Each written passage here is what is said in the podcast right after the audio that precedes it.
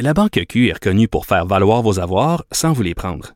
Mais quand vous pensez à votre premier compte bancaire, tu sais, dans le temps à l'école, vous faisiez vos dépôts avec vos scènes dans la petite enveloppe. Hmm, C'était bien beau. Mais avec le temps, ce vieux compte-là vous a coûté des milliers de dollars en frais, puis vous ne faites pas une scène d'intérêt.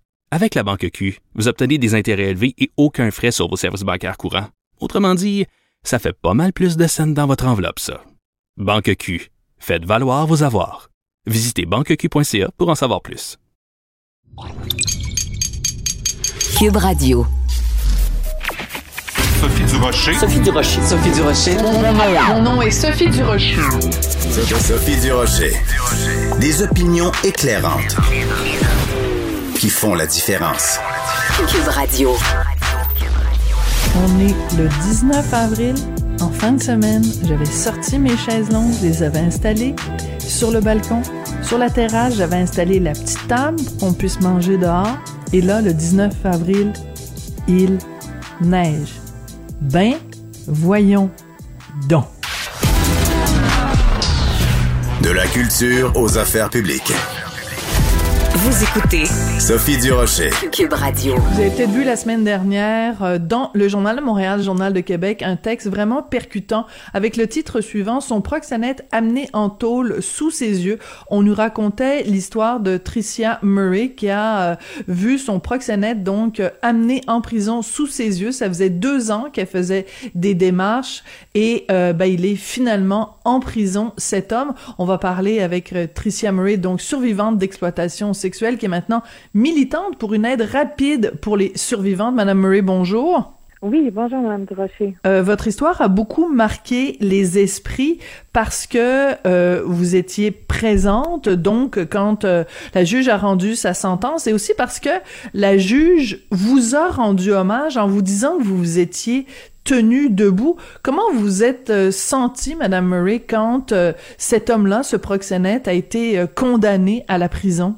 Euh, il a été condamné à la prison 12 mois et euh, le fait de m'être tenu debout euh, tout au long des, des procédures judiciaires qui ont été extrêmement difficiles pour moi jusqu'à la fin, d'où le processus me permettait d'aller. C'était mon but de me tenir debout, droite devant lui et j'étais fière de le voir prendre le chemin de la prison et très contente que la juge ait pris le temps de m'adresser un mot. Ça fait toute la différence, l'accompagnement et l'empathie envers les victimes. Oui. Vous dites que ça a été très difficile comme processus. Racontez-nous ce qui a été difficile pendant ces deux années-là, euh, les embûches que vous avez rencontrées sur votre chemin pour fa- faire en sorte que ce proxénète soit reconnu coupable? Euh, en fait, j'ai dénoncé il y a 26 mois. Je me suis rendue au poste de police à Laval.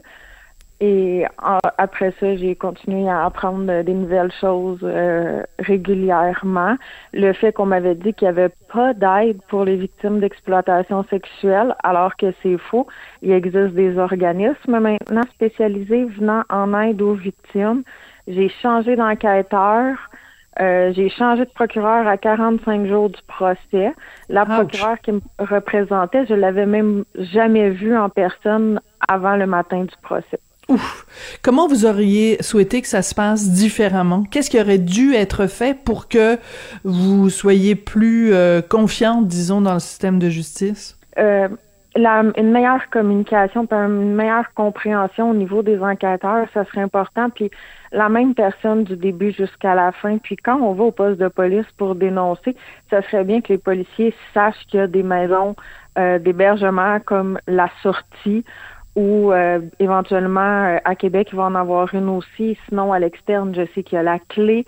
Mais moi, on m'avait pas dit ça. Il a fallu que je cherche les ressources moi-même.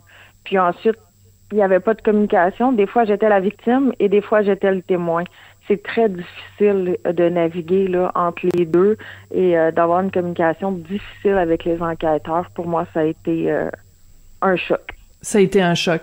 C'est ça, je pense qu'on on n'explique pas suffisamment aux gens que dans le système euh, criminel canadien, euh, le, quand on est une victime, on est considéré justement comme un témoin. C'est-à-dire que la couronne, le procureur de la couronne, est là pour euh, défendre le droit de la société contre quelqu'un qui a commis un acte criminel.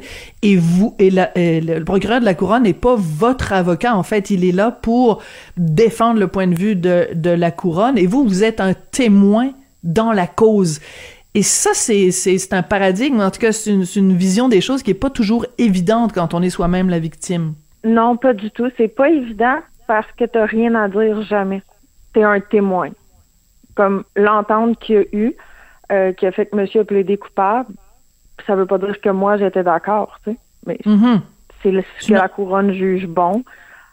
C'est ça, c'est une entente qui a été conclue, disons, entre euh, entre euh, l'avocat de la couronne et, l'avocat de, de, la défense. Euh, je voudrais qu'on revienne un petit peu en arrière. Je sais que c'est pas facile et que c'est pénible, mais pour que les gens qui nous écoutent comprennent l'ampleur de ce qui vous est arrivé, c'est important de revenir en arrière, Madame Murray, et de raconter comment vous êtes devenu en fait, comment vous êtes tombé aux mains d'un proxénète. Comment ça s'est passé? Comment vous résumeriez ça? Plusieurs, sur plusieurs années, je connaissais monsieur bien avant.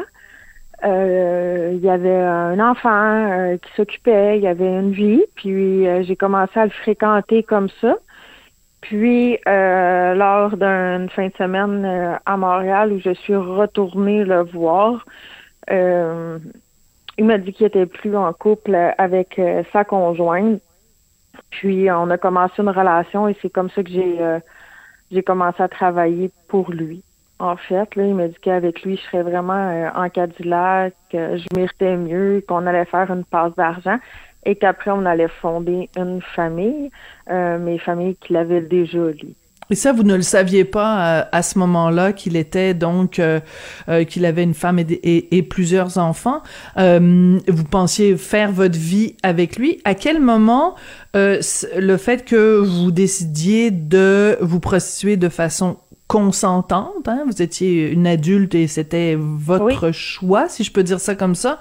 À quel moment ça, ça a viré et que justement monsieur euh, a commencé justement à vous à exiger que vous lui donniez euh, tous vos revenus? Et à quel moment ça ça à quel moment ça a chiré comme on dit en bon québécois?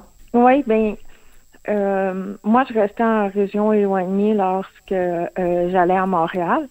Puis j'avais loué un, condo de luxe avec avec monsieur à la à Laval. Donc euh, le temps que je retourne chez moi, que le déménagement soit fait, il y avait euh, j'avais des sommes importantes d'argent comptant sur moi et euh, il, moi j'avais exprimé mon ma crainte là, parce qu'il n'était pas dans les chambres d'hôtel ni dans les Airbnb avec moi.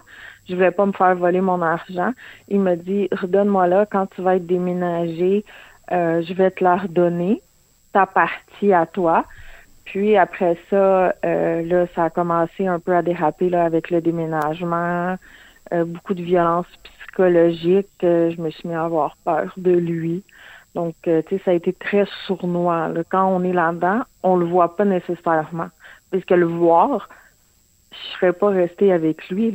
C'est des très bons acteurs. Mm-hmm. C'est des hommes à la base brillants, mais qui n'utilisent pas leur intelligence à bon escient. Hmm.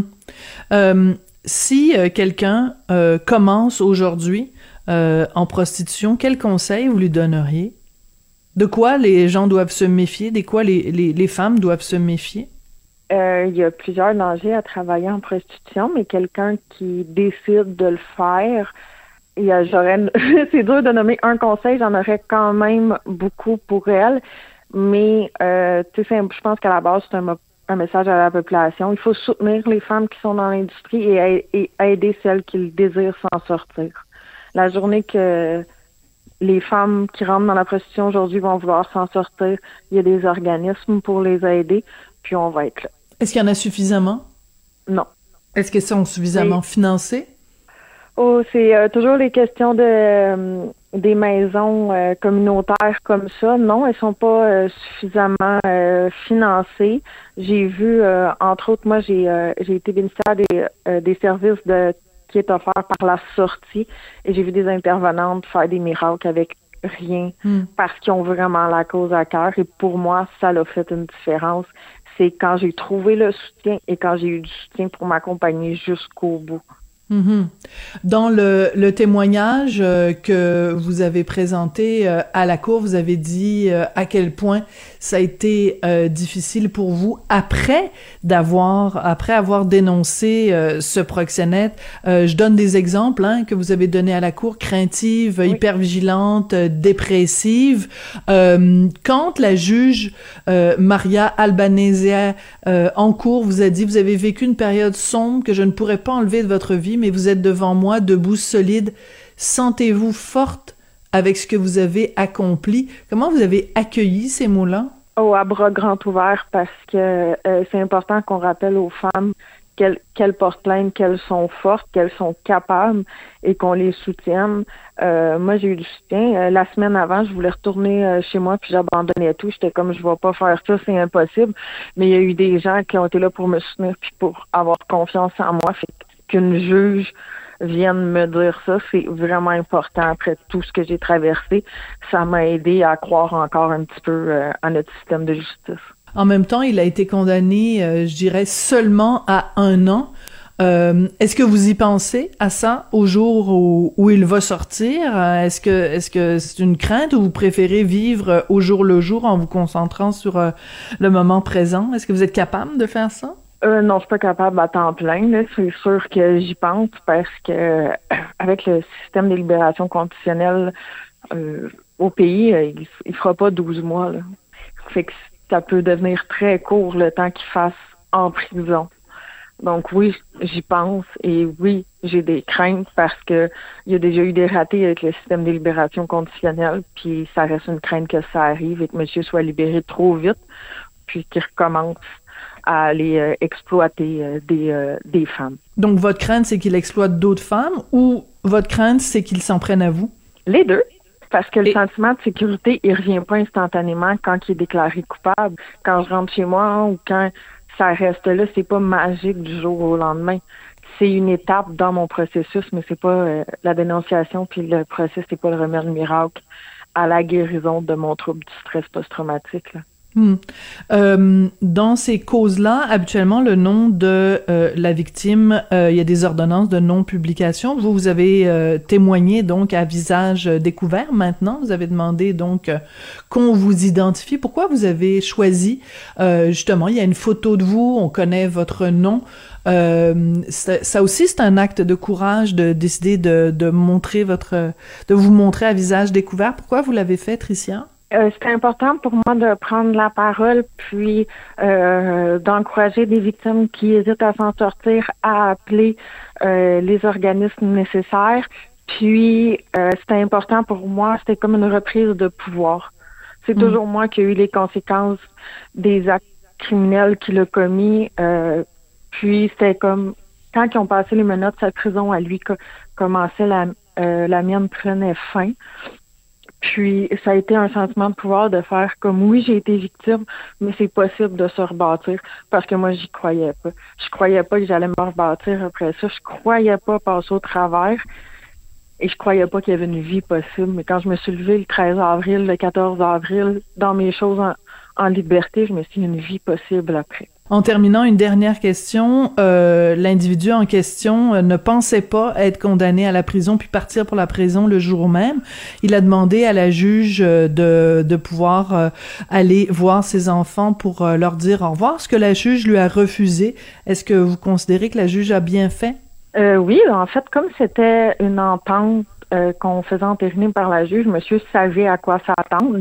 Donc, je ne comprends pas pourquoi son avocat lui aurait dit euh, qu'il pouvait rentrer chez lui, dire au revoir à ses enfants, puis préparer sa famille à, à, soutenir financièrement sa famille. Ça fait deux ans qu'on est en processus judiciaire. Ça fait deux ans que c'est ce qui risque d'arriver.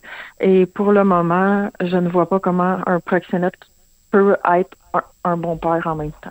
Merci beaucoup, Tricia Murray, survivante euh, d'exploitation euh, sexuelle. Donc, euh, ben écoutez, moi, je n'ai rien à rajouter. La juge a tout dit.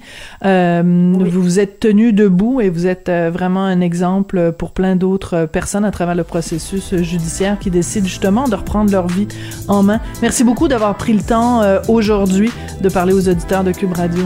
Ça fait plaisir. Passe une belle journée. Merci beaucoup, Tricia Murray. La Banque Q est reconnue pour faire valoir vos avoirs sans vous les prendre. Mais quand vous pensez à votre premier compte bancaire, tu sais, dans le temps à l'école, vous faisiez vos dépôts avec vos scènes dans la petite enveloppe. Hmm, C'était bien beau. Mais avec le temps, ce vieux compte-là vous a coûté des milliers de dollars en frais, puis vous ne faites pas une scène d'intérêt. Avec la Banque Q, vous obtenez des intérêts élevés et aucun frais sur vos services bancaires courants. Autrement dit, ça fait pas mal plus de scènes dans votre enveloppe, ça. Banque Q, faites valoir vos avoirs. Visitez banqueq.ca pour en savoir plus. Sophie Durocher. Une femme distinguée qui distingue le vrai du faux.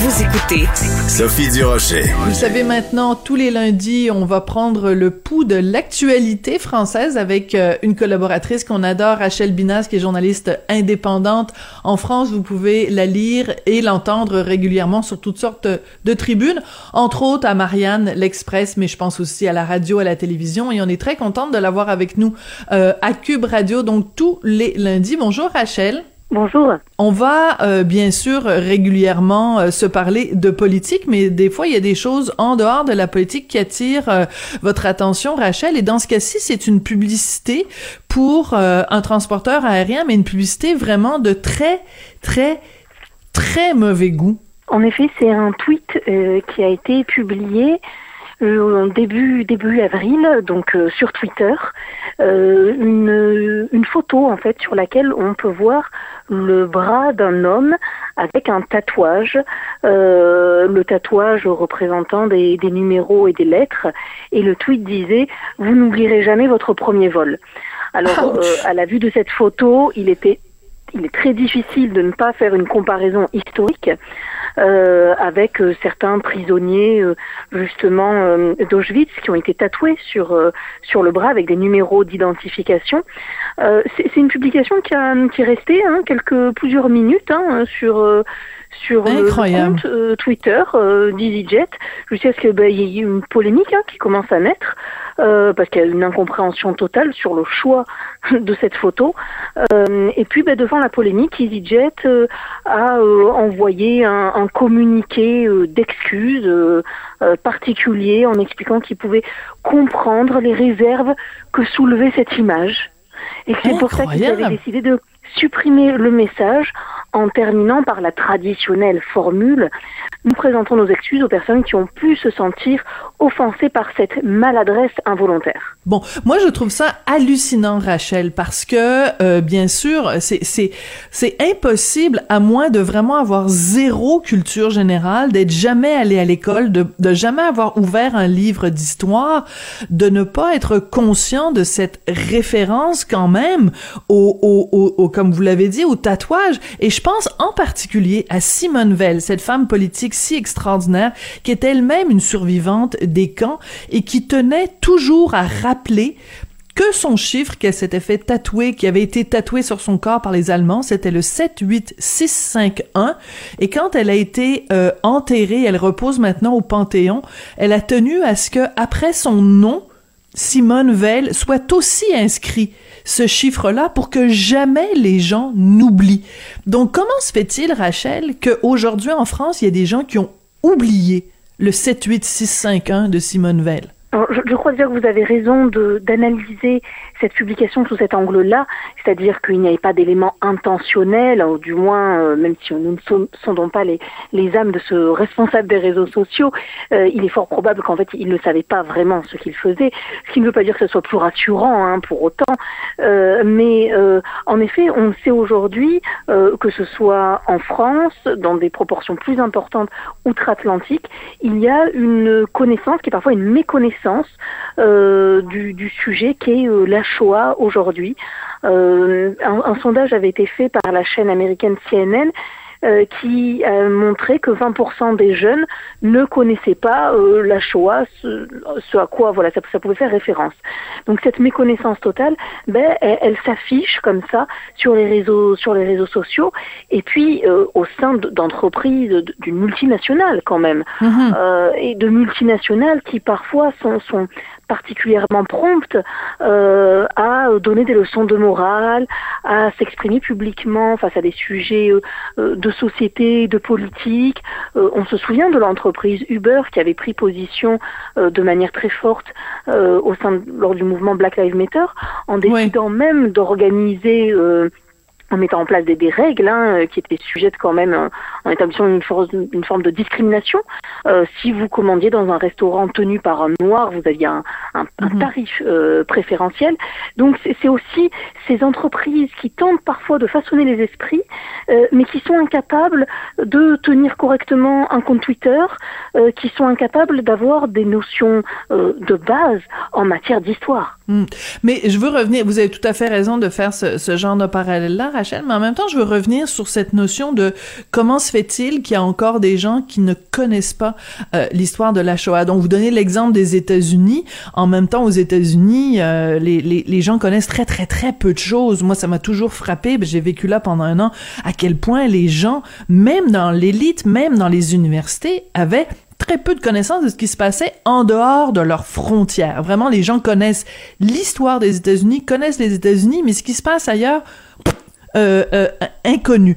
Mais, mais cet argument-là peut pas être utilisé en France parce que qui compte à voyager dans ce pays-là sait fort bien que, en particulier à Paris, à chaque coin de rue, il y a des plaques qui nous rappellent devant les écoles qui nous disent, ben, telle journée en 1943, en 1944, il y a eu une rafle, des petits enfants juifs qui ont été euh, raflés, qui ont été amenés vers les camps de la mort, où on voit des traces de balles au coin des rues, où on nous dit, ben, telle date en 1942, il y a un résistant qui a été euh, qui est tombé sous les balles des nazis. Je veux dire, c'est difficile d'imaginer que quelqu'un en France ne connaisse pas l'histoire de la deuxième guerre mondiale. Et, et en plus, c'est enseigné à l'école. Ça fait partie des programmes et des manuels scolaires. Alors, euh, on, peut l'expliquer peut-être de, de, plusieurs manières. Euh, déjà, la question de la transmission au sein même des familles, parce que c'est souvent le, premier lot de transmission, c'est pas tant l'école que la famille. Hein, c'est vrai. Euh, et peut-être une transmission, voilà, qui, qui, qui ne se fait pas ou qui se fait mal euh, dans des univers culturels qui ont peut-être évolué, changé. Euh, de manière plus large, on le sait, plus la, la, les souvenirs deviennent mémoire, euh, puis ensuite se transforme en histoire, plus il est difficile de faire vivre ce lien, et puis plus largement la question, euh, en effet, de, de l'enseignement à l'école, qui est souvent remis en question, quelle forme cela doit prendre, est-ce qu'on doit ou pas envoyer euh, des élèves euh, découvrir euh, Auschwitz et, et, cette tragédie, la manière justement de, de l'enseigner?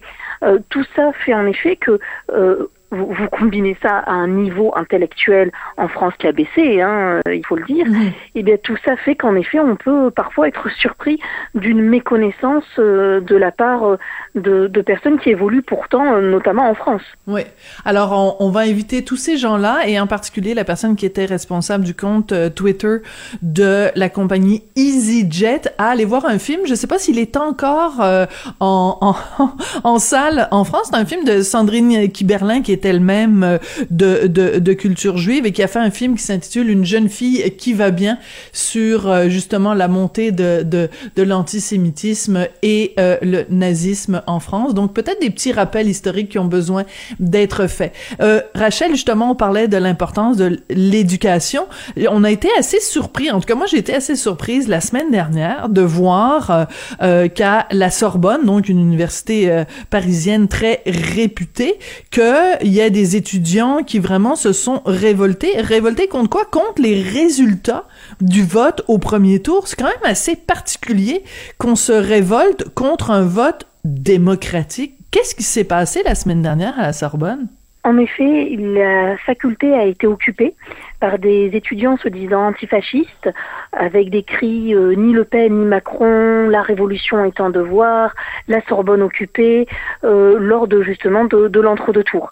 Euh, c'est une mobilisation ensuite qui s'est qui s'est intensifiée euh, dans la mesure où ils ont passé euh, au moins une nuit au sein de l'établissement en le en le bloquant. Et on a vu des dégradations absolument enfin particulièrement conséquente dans des salles de classe, mais aussi sur le bâtiment, alors même qu'on parle de la Sorbonne, hein, un, monument qui est, qui est classé, dont certaines parties en tout cas sont classées monuments historiques, hum. avec des avec des tags, avec du matériel détruit. Euh, c'était des voilà de, un saccage un, saccage à l'intérieur euh, des salles, des amphithéâtres. Euh, la, situation s'est calmée hein, au bout de, quelques jours euh, après l'intervention hein, des forces de l'ordre. Hein, qui ont ah oui, les vilains, les vilains policiers, hein, parce que quand on est antifasciste, évidemment, on, on, pense que tous les policiers sont des salauds. voilà, exactement. Euh, et, donc euh, finalement à la Sorbonne, la situation est à peu près entrée dans l'ordre, même si il était difficile hein, de comprendre vraiment ce qu'ils attendaient d'un tel mouvement. Euh, surtout qu'une partie de ces étudiants euh, étudie justement bah, les, sciences politiques, ce qui peut paraître un petit peu problématique hein, euh, quand on s'oppose comme ça à l'idée même d'un second tour.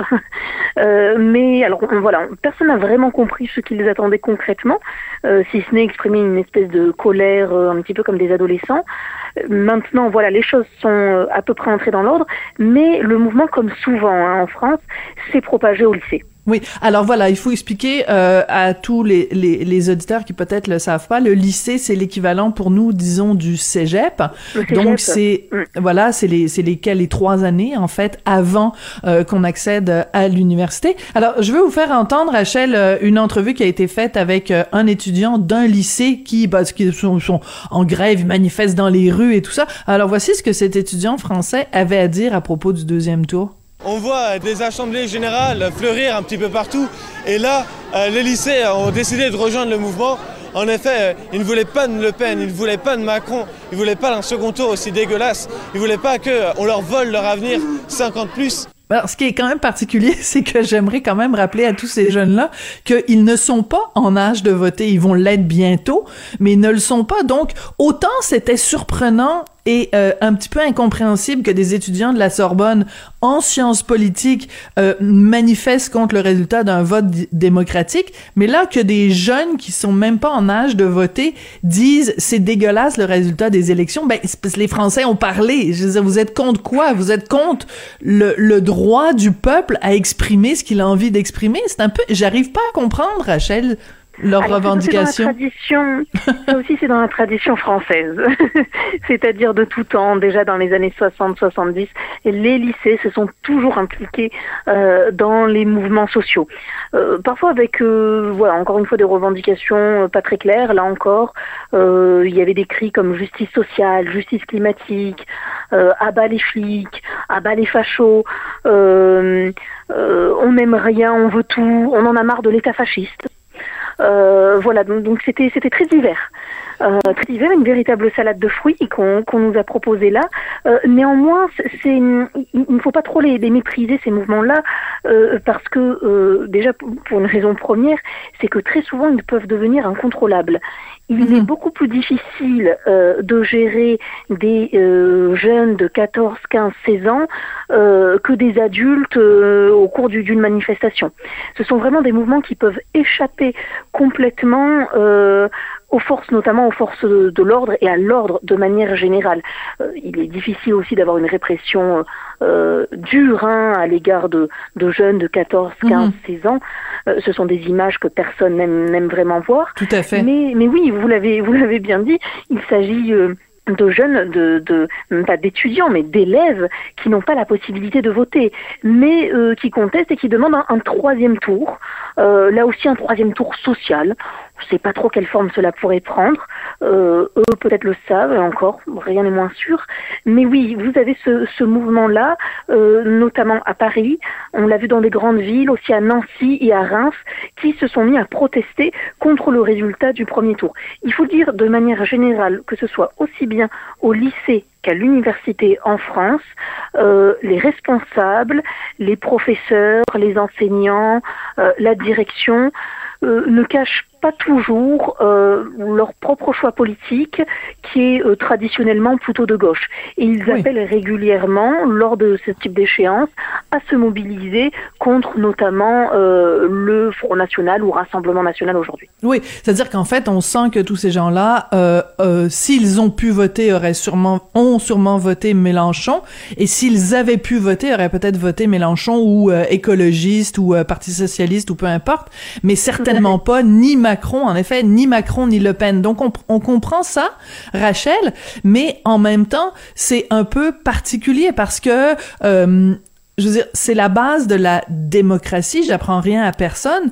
de dire, ben, vous avez toutes les options vous sont ouvertes et après c'est au peuple de choisir. C'est comme quand je lis ou quand j'entends des gens qui disent euh, au cours des derniers jours, euh, ben les électeurs français se mobilisent contre l'extrême droite, se mobilisent contre Le Pen. Ben c'est pas vraiment vrai de dire ça parce que les électeurs français, il y en a quand même 8 millions qui ont voté pour Marine Le Pen. Donc, on peut pas dire les électeurs français se mobilisent contre Le Pen. Vous comprenez ce que je veux dire? Tout à fait. Et puis, ce sont des mouvements qui, qui sont, euh, ceux-ci, hein, qui, qui, sont stériles, qui n'accouchent de rien. Euh, c'est un ressentiment, pour reprendre l'expression de Cynthia Fleury, la philosophe euh, psychanalyste, c'est un ressentiment qui n'est pas capacitaire, qui ne produit rien vraiment. Donc, mmh. quand euh, un mouvement comme ça, quand, quand une pulsion ne ne, peut pas se cristalliser autour d'une forme d'action, ben, elle reste au stade du ressentiment. Et, et, donc là, on a vraiment des difficultés à savoir exactement ben, ce qu'ils voulaient, ce qu'ils attendent, quelle forme il fallait que, que, tout ça prenne. Et puis oui, c'est aussi l'illustration de toute une partie, et là, je, je, fais référence surtout aux étudiants, toute une partie du corps électoral qui n'arrive toujours pas à comprendre euh, ben, le, le camp d'en face. Euh, pourquoi, ses choix, ses aspirations, même si elle peut ne pas les partager, on reste au stade de l'incompréhension, voire même parfois du refus de comprendre. Oui, en fait, moi, quand je regarde ça de l'extérieur, ça me fait penser à des gens qui jouent à une partie de Monopoly. Tout le monde s'entend sur les règles, chacun a ses jetons, on joue, et quand on découvre à la fin de la partie que c'est X qui a gagné, ben là, il y a quelqu'un qui est pas content, qui prend le jeu de Monopoly, qui l'envoie par-dessus la table parce qu'il est pas content des résultats.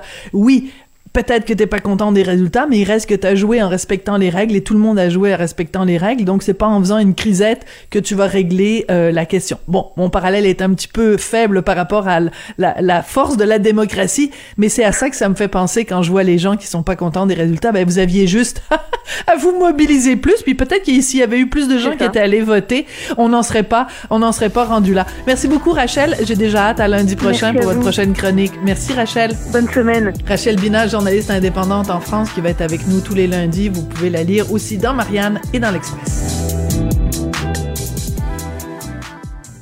La Banque Q est reconnue pour faire valoir vos avoirs sans vous les prendre. Mais quand vous pensez à votre premier compte bancaire, tu sais, dans le temps à l'école, vous faisiez vos dépôts avec vos scènes dans la petite enveloppe. Hmm, C'était bien beau. Mais avec le temps, ce vieux compte-là vous a coûté des milliers de dollars en frais, puis vous ne faites pas une scène d'intérêt. Avec la Banque Q, vous obtenez des intérêts élevés et aucun frais sur vos services bancaires courants. Autrement dit, ça fait pas mal plus de scènes dans votre enveloppe, ça. Banque Q. Faites valoir vos avoirs. Visitez banqueq.ca pour en savoir plus. Avertissement. Cette émission peut provoquer des débats et des prises de position pas comme les autres. Vous écoutez Sophie Durocher. Le titre du livre euh, est très fort. Êtes-vous prêt pour une prochaine pandémie? C'est un livre qui est écrit par Dr Cécile Tremblay, qui est microbiologiste, infectiologue au Centre hospitalier de l'Université de Montréal. Vous l'avez beaucoup vu, beaucoup lu, beaucoup entendu pendant ces deux ans de pandémie. Elle est au bout de la ligne. Docteur Tremblay, bonjour. Bonjour, Madame Durocher. J'aime beaucoup le titre de votre livre qui va sortir euh, aux éditions de la presse le 21 avril. Donc, euh, prêt pour une prochaine pandémie avec un point d'interrogation. Malheureusement, désolé d'être un divulga d'être une divulgacheuse aujourd'hui. La réponse, c'est pas vraiment. On n'est pas vraiment prêt pour la prochaine pandémie, docteur Tremblay. Ah, en effet, on, on a appris beaucoup. Euh, oui. Mais il nous reste beaucoup de leçons à tirer de cette pandémie-là. Et malheureusement, de fois en fois, de pandémie en pandémie, euh, on n'étire pas nécessairement et on n'applique pas nécessairement les solutions euh, par rapport aux leçons qu'on avait apprises auparavant. C'est un peu ça que je discute dans, dans le livre. En fait, euh, qu'est-ce que ça prend pour une société pour être bien équipée pour faire face à une pandémie? Parce que ça arrive toujours dans un contexte. Ça arrive dans un système de santé X avec ses pénuries de personnel, avec ses établissements vétustes. Euh, mais tout ça, c'est des choses qui peuvent être adressées en, en amont et puis qui peuvent nous permettre d'être mieux prêts pour une prochaine pandémie. Alors, j'ai lu votre livre, Docteur Tremblay, et euh, tout le long, je me disais, bon, eh, c'est vraiment, on voit son esprit scientifique, c'est-à-dire que vous prenez la peine au début de nous expliquer les termes, de nous expliquer c'est quoi la différence entre une épidémie, une pandémie. Vous êtes vraiment, vous, vous faites vraiment œuvre de pédagogie. Vous nous prenez par la main, vous nous expliquez les choses ce que j'ai trouvé dans votre livre, s'il y a un seul reproche que je peux vous faire, c'est que je trouve que vous n'êtes pas assez en colère, docteur Tremblay. Parce que moi, je vous le dis, après avoir lu votre livre, j'avais envie de euh, pogner le téléphone, d'appeler euh, docteur Arruda pour lui faire, pour le chicaner pour ce qu'il a pas fait, d'appeler François Legault pour le chicaner pour ce qu'il a pas fait, d'appeler euh, Monsieur euh, Dubé pour le chicaner pour ce qu'il a pas fait. Je trouve que vous n'êtes pas assez en colère, alors qu'il y a plein de choses qui, qui, qui sont révoltantes dans ce que vous racontez dans votre livre? Ben, en fait, je ne voulais pas que le ton soit de chicaner des gens parce que la réponse à une pandémie, c'est une réponse collective d'une société. Euh, les personnes que vous mentionnez ne sont pas nécessairement responsables de, l'état du système de santé dans lequel est arrivée la pandémie. Euh, mais ça, on pourrait reprocher à tout le monde qui était là avant de avoir euh, euh, désorganiser un peu notre système de santé pour nous rendre moins habilités à, combattre. Le fait qu'on manquait énormément de personnel en santé publique, par exemple.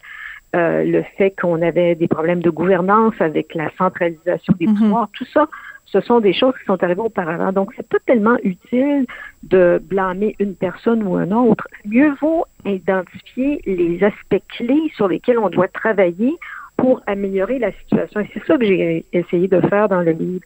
Donc, ça se voulait vraiment pas un livre de blâme, parce qu'on a fait aussi des bons.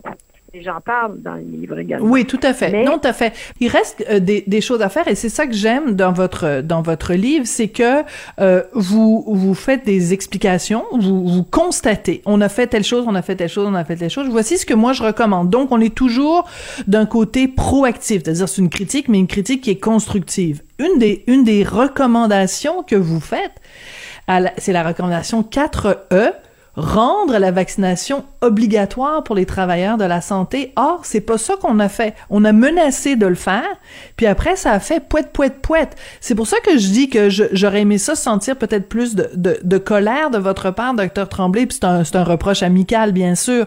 Mais il reste que le fait que le gouvernement, justement, ait fait poète, poète, poète, puis qu'on ait laissé continuer à aller travailler des gens dans le domaine de la santé qui n'étaient pas amplement vaccinés, c'est pas une bonne nouvelle qu'on ait fait ça. Ben, en fait, ça, c'est un des points sur lesquels euh, j'ai vraiment regretté et beaucoup de collègues dans les hôpitaux, on, a regretté que le, gouvernement revienne sur sa décision parce que, en bout de ligne, euh, en, en insistant pas pour que l'ensemble du personnel soit vacciné, euh, on était de peur d'avoir des pénuries de, de, services, des manques de services, parce que dans certains endroits, il y avait une trop, trop grande concentration euh, de gens non vaccinés, mais la réalité, c'est que s'ils attrapent la maladie, puis ils sont en congé maladie à cause de la COVID, on a les mêmes pénuries de personnel. Et voilà. Euh, et, et c'est ça qui est arrivé, puis on a eu des bris de service. Alors ça, c'est un et, c'est un principe que j'ai je, je, regrette qu'on n'ait pas été de l'avant avec ça. Euh, ceci dit, je ne dis pas que la vaccination doit être obligatoire pour l'ensemble de la population. C'était très spécifique au travers de la santé, parce qu'on est auprès de populations vulnérables et puis donc, on ne veut pas être des vecteurs de la maladie. Voilà. Et, et, et en fait, ce que vous venez de dire, justement, on, s'est retrouvé de toute façon avec des bris de, des bris de service. Donc, pourquoi ne pas l'avoir fait dès le départ? Donc, ça, quand même, moi, ça, ça, ça, ça me provoque une certaine colère. Euh, un des éléments, parce qu'il y en a évidemment énormément, sur lequel vous insistez beaucoup, c'est celui de la ventilation. La ventilation qui a été négligée, pas juste dans les établissements pour personnes âgées, mais euh, dans les écoles, un petit peu partout euh, comment se fait-il que encore aujourd'hui la ventilation ne soit pas sur les lèvres de tout le monde au gouvernement de la CAQ? Ça, je ne me l'explique pas, pour vous dire franchement. On est en 2022. Avec les changements climatiques, les étés vont devenir plus chauds et les hivers sont plus froids. Alors, juste dire qu'on va ouvrir les fenêtres l'hiver, c'est pas une solution à moins 40 chez des personnes âgées. Donc, c'est normal que nos établissements euh, publics aient des systèmes de ventilation adéquats. Et puis ça, ça prend pas une loi, ça prend pas un plan. faut juste comme acheter les systèmes de ventilation puis Ben les installer. Tu sais, c'est pas c'est pas très compliqué. Alors, il y a des choses comme ça que euh, on, on, on constate pendant une pandémie et puis on met ça un peu de côté parce qu'on va à ce qui est urgent. Et puis, on, on ne travaille pas nécessairement sur le, le fond des choses qui nous préparerait mieux soit une prochaine pandémie ou une sixième, une septième ou huitième vague de la, la Mhm. pandémie actuelle qui sait. Je veux pas être défaitiste, là, mais on ne sait pas s'il y a un nouveau variant qui va émerger. Et on va avoir encore besoin d'avoir des installations qui sont plus performantes. Donc, il y a beaucoup de choses. Dans le fond, le livre, ça se veut un outil de référence pour la population en général. Les gens peuvent garder ça dans leur bibliothèque. S'ils ont une question de temps en temps, ils peuvent y référer. Puis ils peuvent aussi y référer dans le sens de dire, OK, on avait dit qu'on ferait ça, ben où est-ce qu'on Voilà. en est rendu par rapport à Mhm. telle, telle chose? Et puis donc, ça peut être un outil aussi pour suivre euh, et, et demander finalement à nos décideurs publics euh, des comptes sur comment on se prépare. Oui, tout à fait. C'est-à-dire qu'en fait, vous dites, il devrait être dans la bibliothèque des gens, mais il devrait surtout être dans la bibliothèque de nos de nos gouvernements, parce qu'en tout cas, c'est une, ce sont des affirmations que euh, qui qui sont très présentes au sein de l'opposition. Et l'opposition vraiment talonne le gouvernement, et on ne comprend pas pourquoi le message de la ventilation ne passe pas. Il y a une phrase qui m'a frappée euh, dans votre dans votre livre. Vous dites notre incompréhension de la transmission de la maladie nous a amené à un illogisme. On a favorisé la rétention à l'intérieur de pièces exiguës mal ventilées plutôt que de laisser les personnes âgées aller se promener à l'extérieur, prendre l'air là où on sait que le risque de transmission est moindre. Euh, est-ce que c'est une leçon pour le, le- la, la prochaine pandémie que le confinement strict des personnes âgées n'est pas la solution? Ben, en fait, on a appris de ça. Moi, je pense pas qu'on on pouvait deviner à l'avance tous ces impacts-là, toutes les conséquences, parce qu'on n'avait jamais vécu ça. Alors moi, je, je reproche pas aux gens d'avoir euh, mis de l'avant un confinement étanche euh, lors de la première vague, parce que c'était une façon de, de stopper rapidement et on ne savait pas les conséquences que la, la pandémie aurait. Mais avec du recul, et c'est là qu'on parle de leçons, donc avec du recul, on s'est rendu compte des conséquences que ça a eu. Et puis là, on peut apprendre à moduler des choses. Moi, je pense qu'il il va arriver d'autres épidémies, d'autres pandémies où il va falloir procéder avec des confinements. Imaginez-vous si on avait un virus aussi virulent que Ebola, puis aussi transmissible que le coronavirus. C'est sûr qu'il faudrait faire des, des, confinements, là. Mais on a appris comment faire les choses. On a appris maintenant à mieux utiliser les outils technologiques. On sait aussi que dehors, on, peut se permettre beaucoup plus de latitude. Donc, on saurait mieux comment faire les choses et puis comment euh, éviter des, effets secondaires néfastes de décisions qui parfois euh, doivent être prises, mais on peut mitiger les conséquences. Oui, entre autres sur la sur la santé mentale, bien sûr. En tout cas, un livre Oui. absolument euh, vraiment passionnant. J'ai appris beaucoup de choses. Vous êtes euh, très très bonne pour euh, euh, expliquer, décortiquer. Il y a plein d'illustrations en plus où on peut voir la la grosseur des virus selon euh, le nombre de morts. Enfin bref, c'est extrêmement bien fait. Merci beaucoup pour ce livre-là, euh, docteur Tremblay. Puis je pense que je vais en envoyer une coupe de copies à certaines personnes clés au gouvernement. Merci. Docteur. Cécile Tremblay, microbiologiste, infectiologue au CHUM et auteur de ce livre, donc, euh, qui va paraître le 21 avril, prêt pour une prochaine pandémie? Point d'interrogation. Hmm. La Banque Q est reconnue pour faire valoir vos avoirs sans vous les prendre. Mais quand vous pensez à votre premier compte bancaire, tu sais, dans le temps à l'école, vous faisiez vos dépôts avec vos scènes dans la petite enveloppe. Hmm, C'était bien beau. Mais avec le temps, à ce compte-là vous a coûté des milliers de dollars en frais, puis vous ne faites pas une scène d'intérêt. Avec la Banque Q, vous obtenez des intérêts élevés et aucun frais sur vos services bancaires courants. Autrement dit, ça fait pas mal plus de scènes dans votre enveloppe, ça. Banque Q. Faites valoir vos avoirs. Visitez banqueq.ca pour en savoir plus. De la culture aux affaires publiques. Vous écoutez Sophie Durocher. Cube Radio.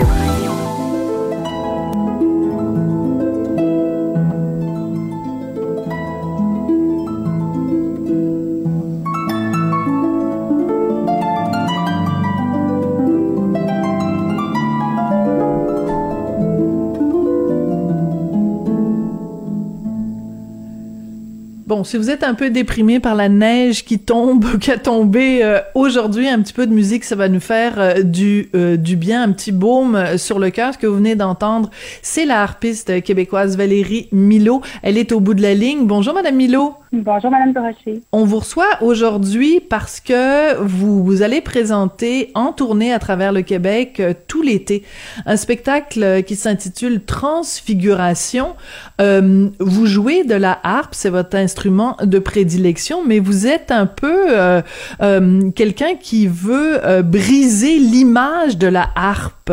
comment on fait pour moderniser un instrument comme la harpe? Hmm.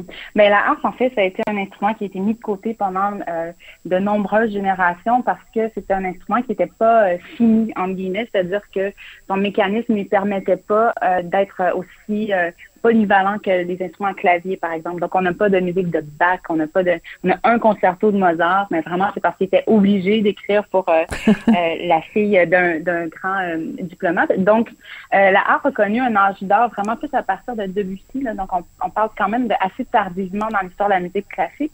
Donc, elle a été souvent reléguée au grand salon. Ça, ça a été longtemps considéré comme un instrument un peu snob, entre guillemets. Donc, euh, moi, ce que j'aime de la harpe, en fait, c'est tout qu'est-ce qui, euh, qu'est-ce qui casse ce cliché-là, parce que oui, c'est un instrument qui est très élégant, qui a, qui a des possibilités de douceur infinie, mais il y a aussi beaucoup de puissance puis beaucoup de versatilité qui est associée à cet instrument-là pour moi, c'est ce que je souhaite mettre en valeur, simplement. Alors, euh, puisqu'on fait de la radio, je me dois de décrire la chose, de décrire euh, les faits. Euh, quand on tape euh, votre euh, nom sur les médias sociaux, puis qu'on tape la section images, on voit toutes sortes de très belles photos de vous et on voit aussi sur votre bras des tatouages. Alors après les chefs tatoués, on a maintenant les, les musiciennes tatouées. Euh, vous pourriez choisir de le cacher, ce, ce, ce, ce tatouage-là, mais j'ai l'impression qu'il y a un petit côté rock and roll chez vous qui fait que vous assumez aussi ce côté peut-être un peu rebelle au sein de la musique classique. Est-ce que je me trompe? Ben, vous trompez pas, non, c'est pas quelque chose que je fais nécessairement en, hyper conscience. C'est plus parce que euh, à, travers ma quand même courte carrière, ça fait à peu près 15 ans que je fais ça. Euh, au début, quand on commence, ben on est dans le bain, euh, on est j'ai étudié au conservatoire, donc on est dans le bain de de tout ça. Donc, on, on, s'associe un peu à une image générale, mais moi, je suis très interpellée par euh, justement la démocratisation de la musique classique, puis que les gens se sentent pas intimidés à venir voir un mm-hmm. concert, euh, peu importe, à la salle Bourgie, à la Maison Symphonique. Donc, euh, c'est en montrant tout simplement qu'est-ce que je suis vraiment. Puis moi, je suis pas une personne qui est gênante, intimidante, je crois. Puis je suis une personne comme tout le monde. Donc, c'est juste ça que j'essaie de mettre de l'avant aussi. Euh, j'ai même laissé de côté les grosses robes de concert euh, que je trouvais vraiment non confortables pour jouer de la harpe parce que la harpe cache un pédalier de sept pédales aussi. Donc, euh, c'est ça. Moi, je, je, je, suis vraiment avec ce que je suis moi-même, puis c'est ce que j'essaie de mettre de l'avant. Oui, mais ça c'est important, ça a peut-être l'air euh, inoffensif et anecdotique de dire que vous portez pas justement une robe, mais euh, d'un point de vue euh, juste physique, c'est sûr que pour atteindre les pédales, ben une, une, robe va juste être dans votre dans votre chemin. Donc euh, c'est peut-être des choses auxquelles on pense pas quand on est assis euh, dans la salle, mais je comprends tout à fait que vous avez décidé d'envoyer promener les, les conventions pour ça. C'est extrêmement non, mais c'est vrai, c'est intéressant ce que vous dites. Ben oui, puis en plus c'est que je trouve que le jeu est, est visuellement plus intéressant aussi parce que en fait, on n'a pas vraiment les pieds à plat. Là, c'est vraiment euh, le mécanisme des pédales, si je peux simplifier au maximum comment ça fonctionne, c'est que ça programme l'instrument. C'est-à-dire que euh, la hauteur de son des notes va être déterminée par la position des pédales. Donc, on est très actif au niveau des pieds. Mm-hmm. Moi, personnellement, c'est ce que je trouve le plus difficile de mon instrument. Donc, je trouve ça dommage de le cacher. En fait, j'y vais vraiment pour quelque chose de très exposé, puis qui est un parallèle aussi avec euh, euh, qu'est-ce que qu'est-ce que je veux faire euh, en général. Donc, de, de vraiment euh, offrir quelque chose de sans comment je pourrais dire, sans, sans parole, vraiment de, de, très naturel et de très pur. Oui, de transparent puis d'authentique aussi d'une certaine façon. Alors euh, ce, ce spectacle-là euh, que vous allez présenter avec le violoncelliste Stéphane Tétrault, euh, on nous dit que c'est un, un, environnement, ça, ça, s'appelle d'abord Transfiguration, le nom du spectacle, et c'est un environnement numérique cinématographique. Alors je vais aller voir différentes vidéos, différentes images, différentes photos, mais je pense que la meilleure personne pour nous l'expliquer, c'est vous. Donc c'est c'est un, un, un, spectacle quoi multi euh, multi artistique, multi dimension, multimédia? Tout à fait, oui, vous avez tout à fait raison. C'est en fait, c'est parti d'une idée que j'ai depuis longtemps de d'aller accoler un peu à la musique classique, ce qu'on retrouve dans les autres genres de musique. Euh, moi, j'aime personnellement beaucoup consommer des, des, concerts de musique classique très épurés euh, ou euh, c'est que la musique acoustique. Mais euh, ce que je trouve intéressant dans des productions à grand déploiement comme en pop, par exemple, c'est que euh, il y a vraiment un souci qui est porté à chaque seconde. Il y a, le public n'est jamais laissé à lui-même. Euh, puis ça, je trouve que dans les salles de concert, c'est ce qui peut être intimidant. Quand les gens se sentent, ben là, est-ce que je devrais applaudir après un mouvement qui se finit de manière triomphante? Ou est-ce que... Euh, La grande question. J'ai le droit de pousser. ben c'est ça. Donc, euh, j'ai fait une production précédemment qui était où j'étais seule, qui s'appelait Orbis. C'est une tournée qui a terminé. Donc, j'ai voulu faire un autre projet de ce déploiement-là. Donc, l'idée, c'est vraiment, dès que les gens entrent dans la salle, ils sont pris en charge par un environnement visuel et auditif. Donc, il y a plusieurs bandes sonores dans les transitions entre les pièces. Puis là, vraiment, visuellement, euh, on a cinq écrans qui sont disposés autour de nous. Il y a vraiment un fil narratif dans le, dans le spectacle. Donc, euh, l'idée, c'est vraiment de, de décrire qu'est-ce qu'on peut ressentir comme transfiguration en écoutant la musique. Donc, qu'est-ce que la musique peut nous euh, changer dans notre personne, en nous-mêmes? Et puis, ça se traduit aussi dans notre histoire d'amitié entre Stéphane et moi parce qu'on joue depuis euh, dix ans ensemble. Euh, donc, c'est vraiment l'idée, c'est de, de, donner un support visuel aux gens pour qu'ils se sentent vraiment tous impliqués. Et puis, c'est un projet qui va même au-delà de ça sur le web. On a un site web qui est de plus en plus complet pour accompagner les gens là-dedans. Puis, un petit truc qu'on a développé aussi, c'est un programme sur les téléphones cellulaires. Ah. Donc, à travers le spectacle, ouais, euh, c'est pas obligatoire à la compréhension du spectacle, mais les gens vont pouvoir euh, euh, avoir un complément d'information à ce qu'ils voient et ce qu'ils entendent sur leur téléphone cellulaire en temps réel. Donc, wow. c'est programmé avec le spectacle. Puis tout ça dans un, encore là, dans un but d'inviter les gens à s'intéresser à, à, cette sorte de musique-là qui est, qui est foi, le, le, la musique que, je trouve la plus complète. C'est la musique dite classique. Bon, ben écoutez, vous êtes une excellente ambassadrice. En tout cas, on verra plus jamais la harpe de la même façon. Et j'adore l'idée de d'incorporer le cellulaire, alors qu'habituellement, hein, quand on s'en va assister à un concert de musique classique, c'est euh, tout le ben monde euh, les, les, deux mains sur les cuisses, puis euh, tu tousses pas, puis tu parles pas, puis tu dis pas un mot, puis surtout tu sors pas ton cellulaire. Alors que là, on va être encouragé à le faire. J'adore ça. Valérie Milo, merci beaucoup. Donc, le spectacle Transfiguration qui sera présenté à travers le Québec à partir de l'été 2022. Vous allez pouvoir trouver euh, toutes les informations sur le site de Madame Milo. Merci beaucoup. Ça a été euh, vraiment chouette de vous parler. Merci, c'était vraiment un plaisir. À la prochaine. Merci. Eh ben, c'est justement en, en évoquant euh, la musique que va se terminer l'émission aujourd'hui. Merci à Jean-François Paquet qui est enfin de retour euh, avec nous. On s'était euh, beaucoup ennuyé de lui. ben, on salue Rémi Poitras qui a assuré l'intérim pendant quasiment deux semaines. Merci donc à Jean-François Paquet à la réalisation, la mise en onde et merci à Florence Lamoureux à la recherche. Merci beaucoup, beaucoup d'avoir choisi Cube Radio et on a déjà rendez-vous demain en espérant qu'on sera pas enseveli sous toute cette neige.